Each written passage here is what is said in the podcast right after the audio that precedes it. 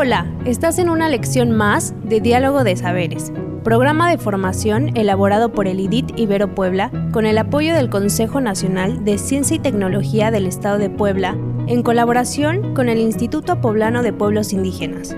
Comenzamos.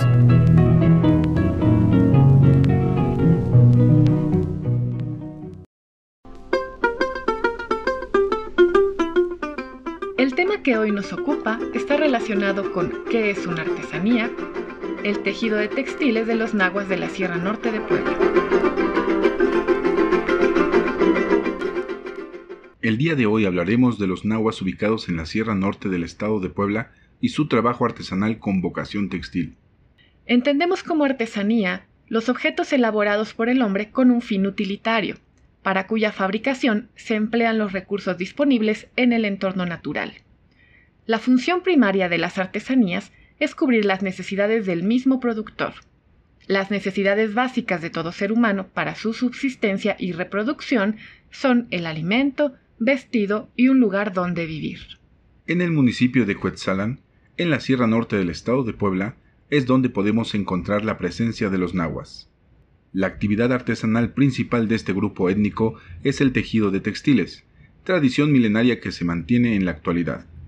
También se elaboran máscaras utilizadas en distintas danzas, ceras decoradas, indumentaria para danzantes, instrumentos musicales y artesanías de palma.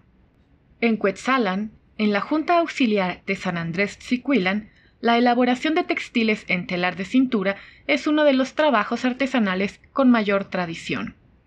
Actualmente, son tres tipos de prendas las que se producen en telar. El huipil, huipil o quechquemitl es una prenda de uso diario por los lugareños, pero también para su uso comercial. Los colores más utilizados son blanco, beige o azul celeste, elaborados con hilo de algodón, pero también con otros materiales más económicos. Las mañanitas o capas son una variación del huipil, pero en tamaño más grande y realizado para la demanda de los visitantes de fuereños que buscan artículos hechos en telar.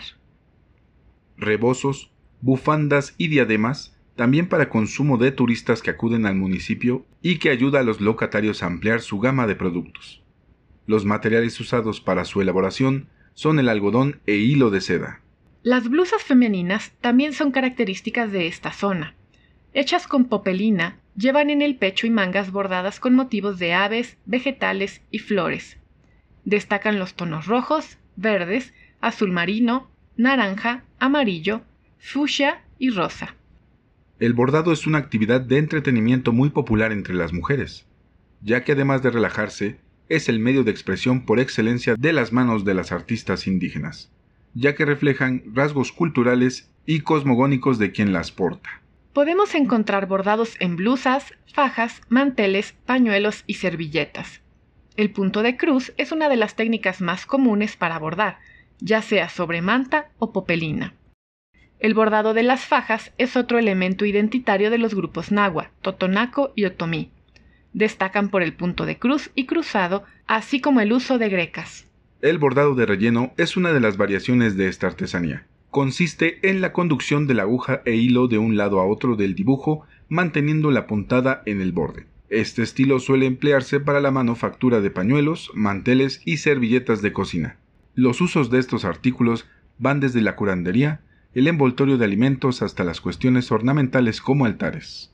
Desafortunadamente, en algunos lugares de la Sierra Norte de Puebla, las mujeres de mayor edad son quienes utilizan vestimenta con bordados, pues las personas más jóvenes no gustan de la ropa tradicional y optan por la comercial. Este fenómeno se debe a la discriminación de la que han sido víctimas, por muchos años, los grupos étnicos de México. Actualmente hay refugios de dignidad étnica donde se preserva la lengua, tradiciones y costumbres de los pueblos, buscando su adaptación paulatina a la modernidad, sin que esto implique un cambio drástico. Tradicionalmente, la actividad de bordado es realizada por mujeres. Su herencia pasa de madres a hijas, aunque hoy en día algunas escuelas primarias han implementado talleres de bordado tradicional para niñas y niños, con el propósito de preservar esta costumbre. Recuerda, los bordados y textiles indígenas contribuyen a mantener viva nuestra cultura ya que cada pieza cuenta una historia. Hasta la próxima.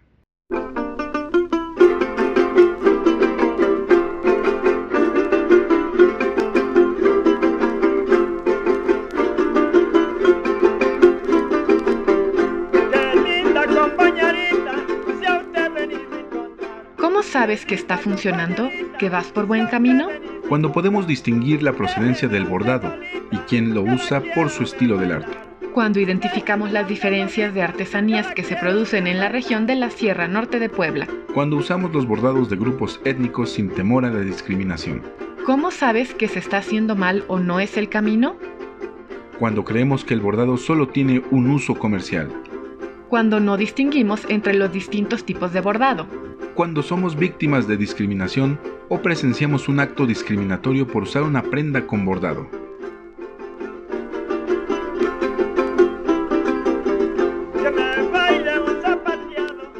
Algunas actividades que te sugerimos para aplicar estos aprendizajes.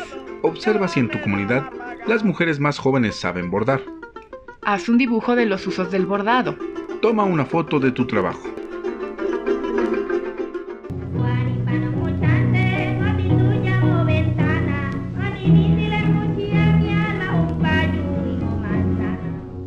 Esta fue una lección más de los educadores del programa de formación Diálogo de Saberes.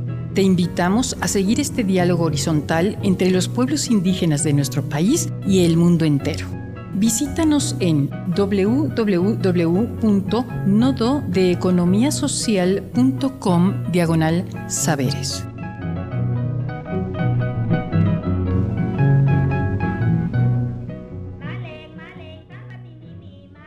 No perecerá el rostro, el corazón, el linaje, la raíz antigua. Viviré cada segundo de mi vida. Viviré un siglo. Viviré muchos siglos. Natalio Hernández.